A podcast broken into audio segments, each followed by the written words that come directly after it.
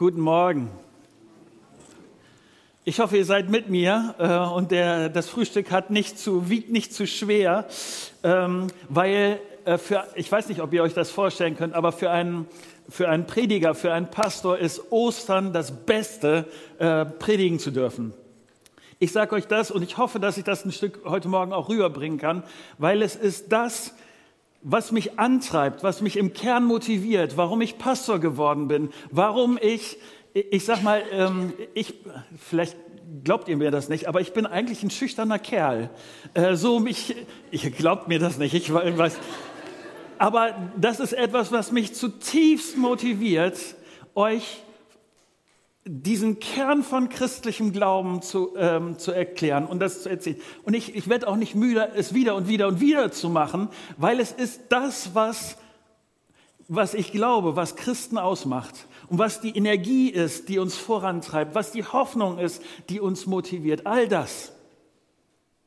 Und ich will das so gerne mit euch teilen, aber vorher würde ich gerne noch mit euch beten. Wenn das möglich ist, dann steht doch mit mir auf. Jesus und ich rede jetzt nicht einfach in den leeren Raum, sondern ich weiß und wir glauben, dass du der auferstandene Gott bist, dass du derjenige bist, der gekommen ist, um unser äh, grundsätzliches Problem zu lösen und der bist, der uns Hoffnung und Zuversicht und der seine Liebe uns gegenüber ausdrückt. Und vielen Dank dafür. Dank dir auch für diese Momente, wo, wo ich uns daran erinnern darf, dass das passiert ist. Welch ein kostbarer Gedanke, dass da ist, der dahinter steckt. Und ähm, ich bitte dich darum, dass du mir hilfst, dass, dass ich all die Worte sage, die du für wichtig hältst und das in unserem Leben Veränderung bringt. Hilf du mir bitte. Amen. Ich muss mit euch ein Stück zurück. Ähm, wir, wir, sind ja, das ist der letzte Punkt in der Predigtreihe, wo wir uns auseinandersetzen mit den letzten Sätzen, die Jesus von, äh, in seinem Leben ähm, vor seinem Sterben gesagt hat. Und jetzt äh, fragt ihr euch wahrscheinlich, wie passt das alles zusammen, auch mit, mit Ostern und all das. Ich, ich versuche das heute ähm, ganz deutlich zu machen, weil es meine, meine Überzeugung ist, es gibt dreimal vollbracht, die uns beschäftigen müssen. Dreimal dieses Wort und ich will das gut erklären. Aber dazu muss ich mit euch noch ein Stück wieder zurück in Karfreitagssituationen. Da hängt nämlich Jesus am Kreuz und die Leute treiben ihren Spott mit ihm. Jesus hat unfassbare Schmerzen. Jesus hängt und hängt und hängt. Und das Erstaunliche ist, dass in dieser Zeit er die Energie hat zu reden. Wir haben das in den letzten Wochen äh, uns bewusst gemacht, welche liebevollen Gedanken, welche klaren und wegweisenden Gedanken Jesus da noch am Kreuz äußert. Heute will ich mit euch über den letzten Satz nachdenken, der Jesus gesagt hat, bevor er gestorben ist. Denn alle haben gedacht, dies ist das Ende. Es ist alles vorbei. Die ganze Mühe ist umsonst gewesen. Jesus, die Predigten, die Wunder, all das, die Gespräche, alles umsonst. Wie Jesus sich um die Leute gekümmert hat, wie er Fragen beantwortet hat, wie er sich zu den Schwachen und den Armen gestellt hat, wie er die Religiösen in die Schranken gewiesen hat, wie er begeistert von seinem Vater im Himmel erzählt hat. Alles umsonst, oder? Jesus hat verloren. Alle können das sehen. Von wegen, mein Reich kommt, jetzt geht's los. Und die Jünger, die die Perspektive gehabt haben, wir schmeißen die Römer aus dem Land und jetzt kommt Gott hier zum Zug und alles wird gut werden. Nichts ist. Die Römer sind gerade die, die Jesus hier töten, ans Kreuz nageln. Und die, die Kirchenobersten, seine Gegner, Jesu Gegner, sind froh, dass sie ihren schärfsten Kritiker loswerden. Und die vielen anderen, die jetzt vor Jesus stehen, die dann so diesen Moment auf eine ganz seltsame Art und Weise genießen. Wo ich denke, vielleicht brauchten sie das, damit sie am nächsten Morgen beim Frühstück sich irgendwas Gruseliges erzählen konnten oder was es auch immer ist. Aber das ist nur die eine Seite. Christen sind überzeugt, dass noch etwas viel Größeres hier passiert, weil das ist das, was sichtbar ist in diesem Moment. Es gibt auch die andere Hälfte, die unsichtbar ist.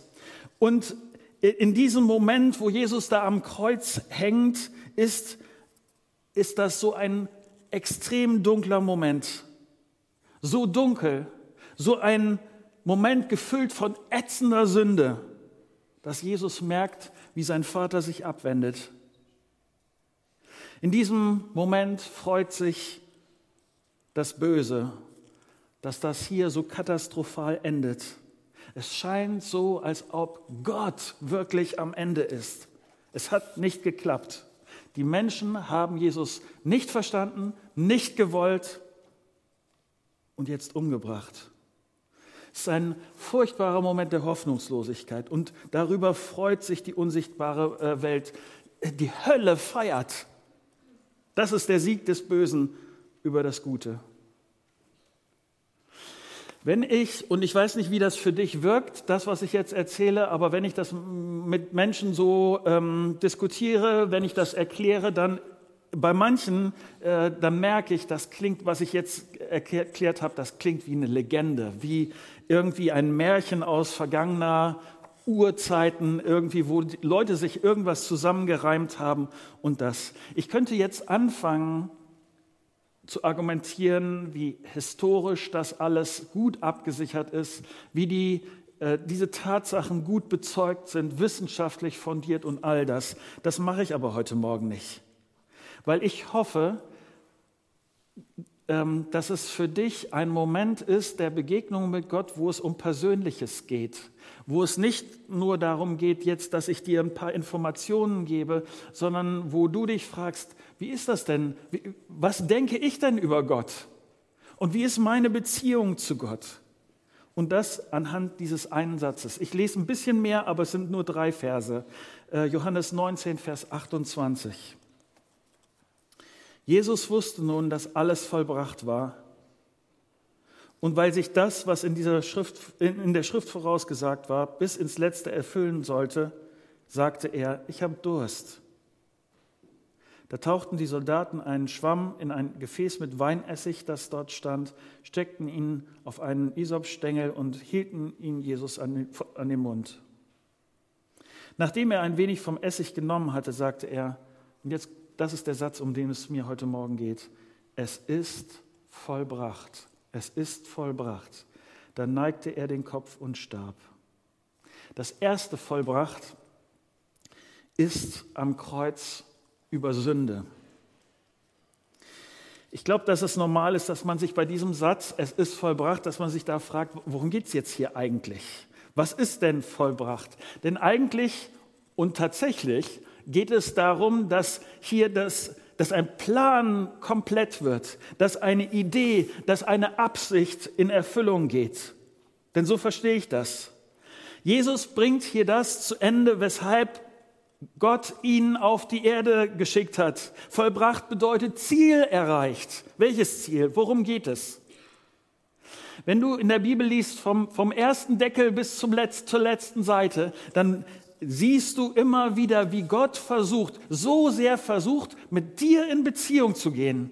Wie er versucht, dir deutlich zu machen, wie wichtig du ihm bist, wie wertvoll du ihm bist, wie sehr er dich liebt und deshalb so verzweifelt dahinterher ist, dass du ihn wahrnimmst, dass du ihn ernst nimmst, dass du anfängst, mit ihm äh, zusammen unterwegs zu sein.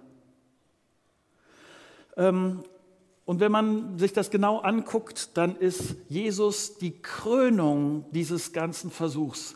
Dass nämlich Gott hat versucht, mit den Menschen zu reden, das hat alles nichts gebracht. Und dann ist Gott irgendwann selber im, in seinem Sohn Jesus Christus auf diese Erde gekommen.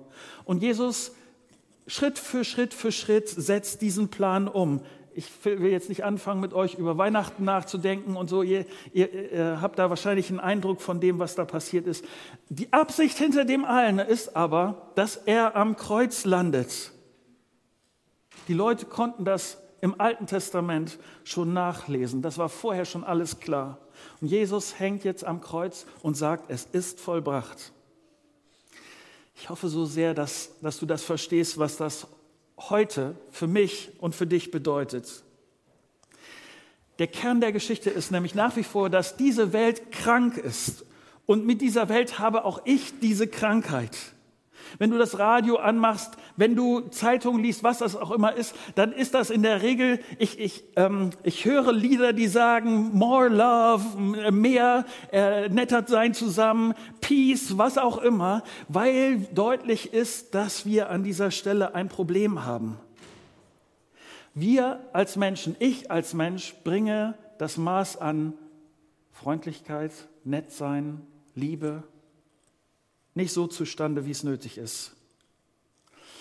Ähm, ja, ich glaube, im Kern bin ich ein ganz netter, verträglicher Kerl. Ich glaube, man, man, kann schon irgendwie ganz gut mit mir auskommen. Aber was mir völlig klar ist, perfekt ist etwas ganz anderes. Ich weiß die Momente, wo ich das mit der Liebe nicht so habe, wo ich das mit der Freundlichkeit und mit der Rücksicht und der Geduld und all diesen Sachen nicht so habe. Und jetzt? Ich glaube, dass es Gott gibt. Ich glaube, dass Gott ein guter Gott ist, immer gut, immer freundlich, perfekt.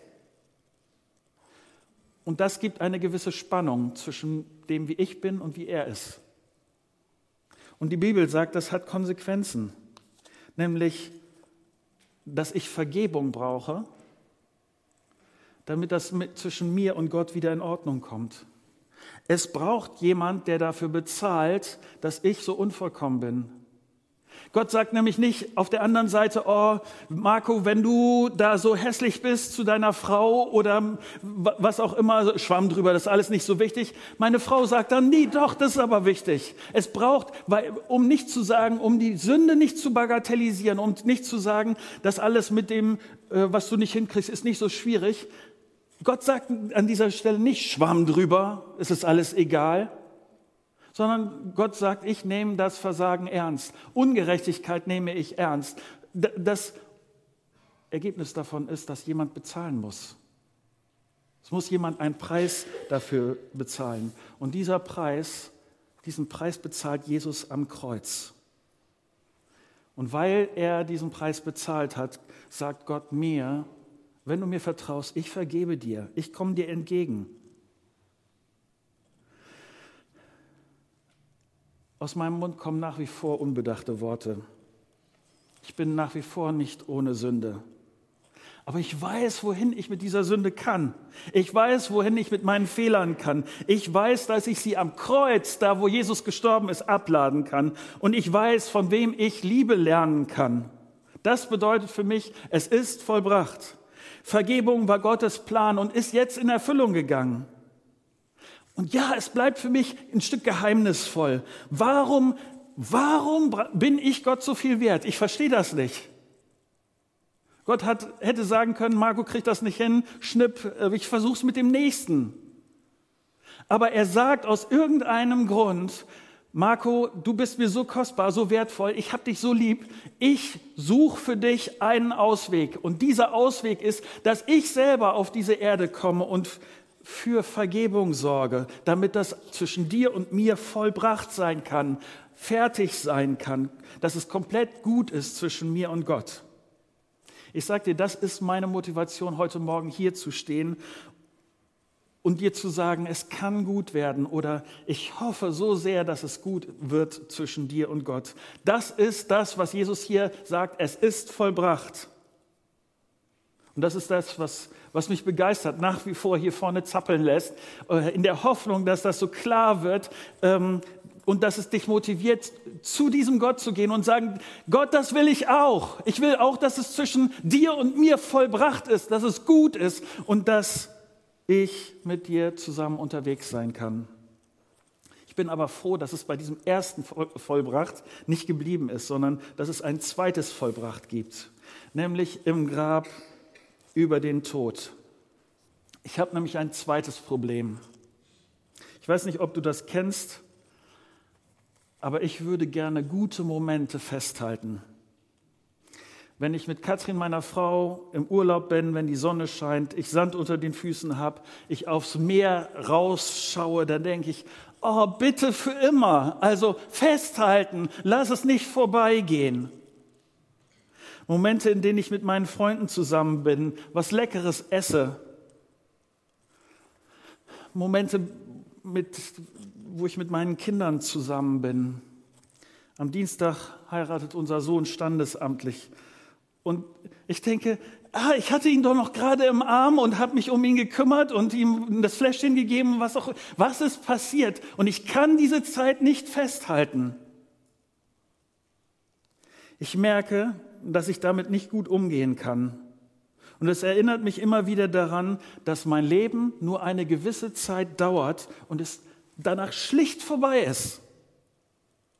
Meine tiefe Sehnsucht ist, diese Zeit aufhalten zu, zu können. Vergänglichkeit bedroht mich.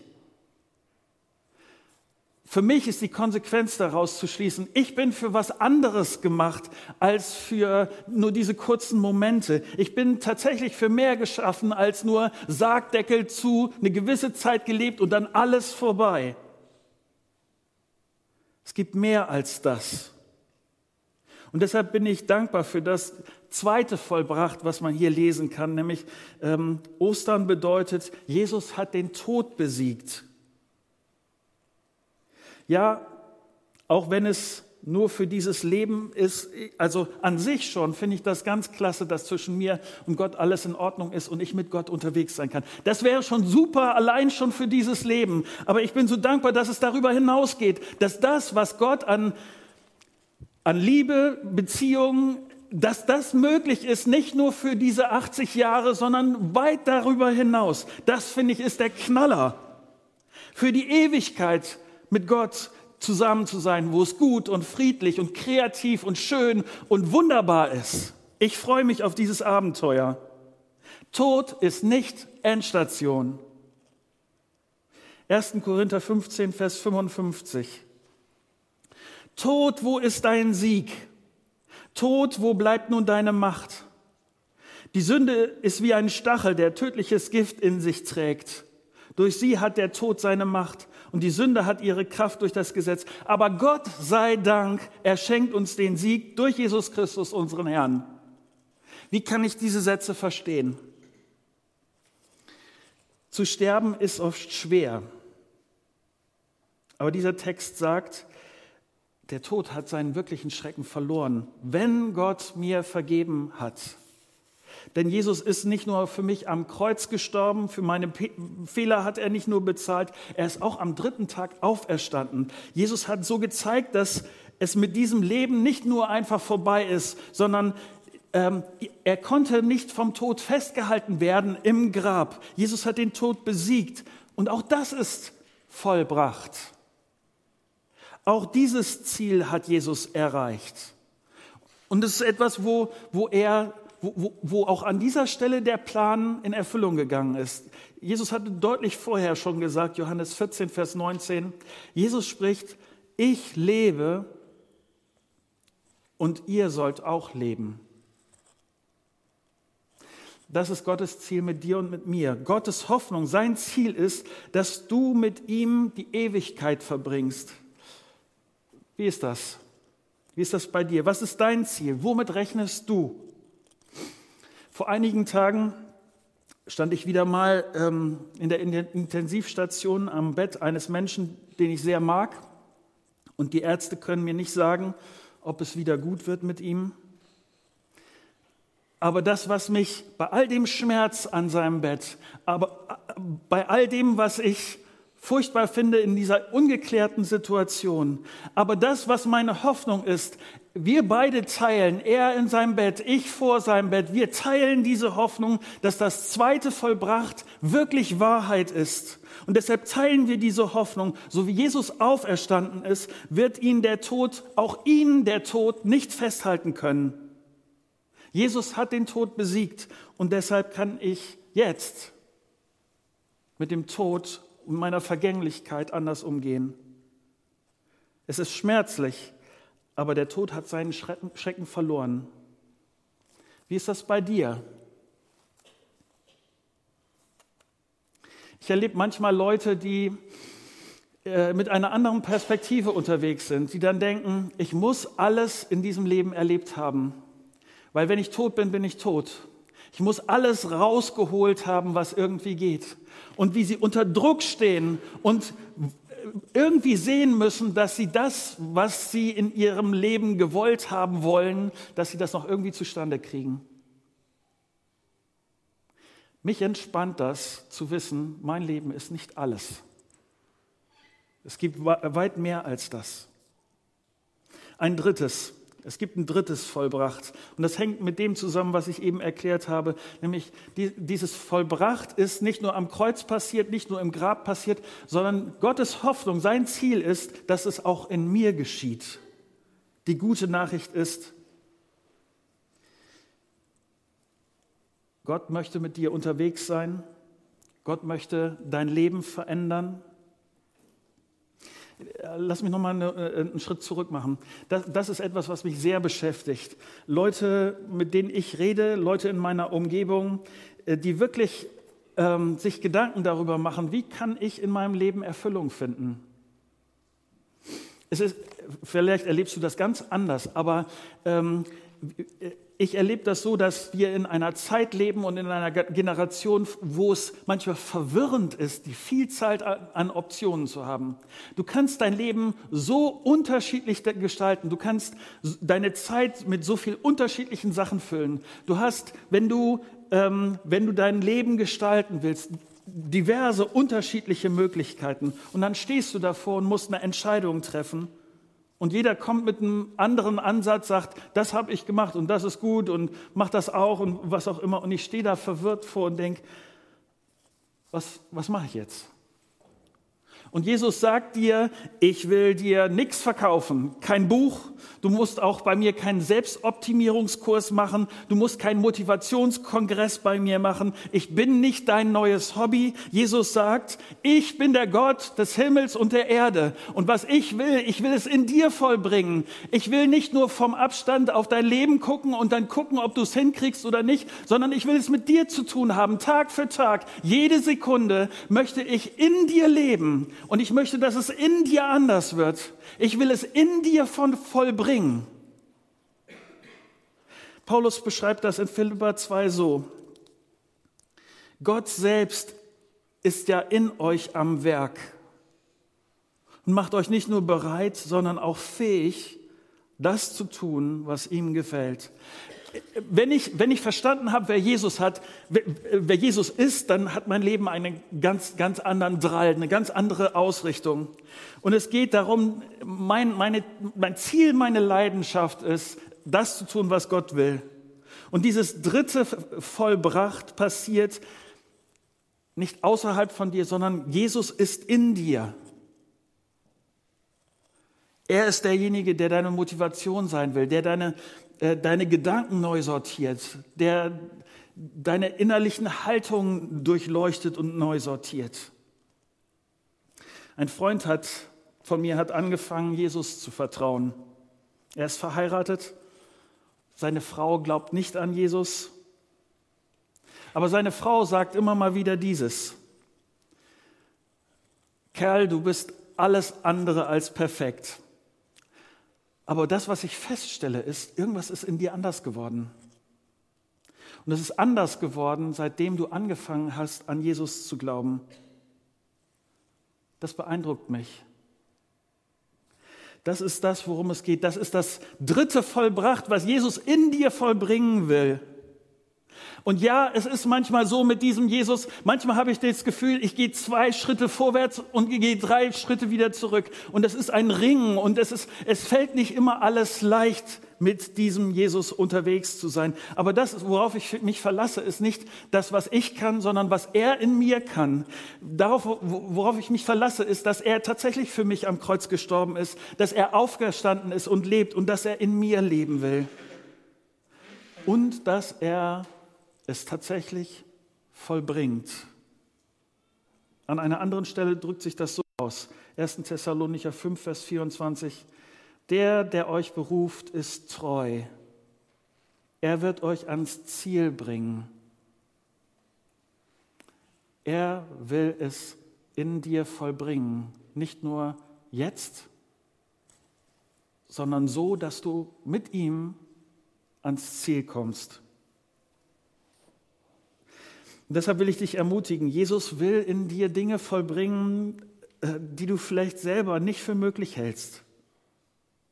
Verlass dich zuerst auf Jesus, dass dieses vollbracht auch für dich gilt, dir deine Sünden vergeben sind zuerst. Verlass dich darauf, dass das zweite vollbracht auch zutrifft, nämlich dass, dass der Tod seine Macht verloren hast, hat und dass dein Leben jetzt bestimmt ist von Hoffnung, die über deine Lebenszeit hinausgeht. Und ich hoffe, dass die Beziehung zu Jesus dich motiviert, mutig vorwärts zu gehen, hoffnungsvoll vorwärts zu gehen. Vielleicht auch das ein oder andere Risiko zu gehen, deshalb, weil du weißt, dass Jesus mit dir ist. Und dass dieses Leben nicht alles ist. Und dass du ihn als Freund zu deiner Seite hast. Und dass Jesus dich ans Ziel bringt. Und dass das ein gutes Ziel ist für das es sich zu leben lohnt.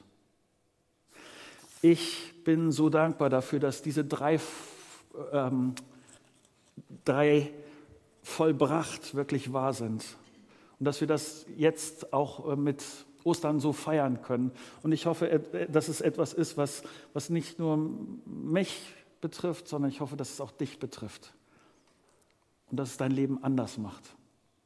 Anders, weil Jesus in dein Leben einzieht. Soweit.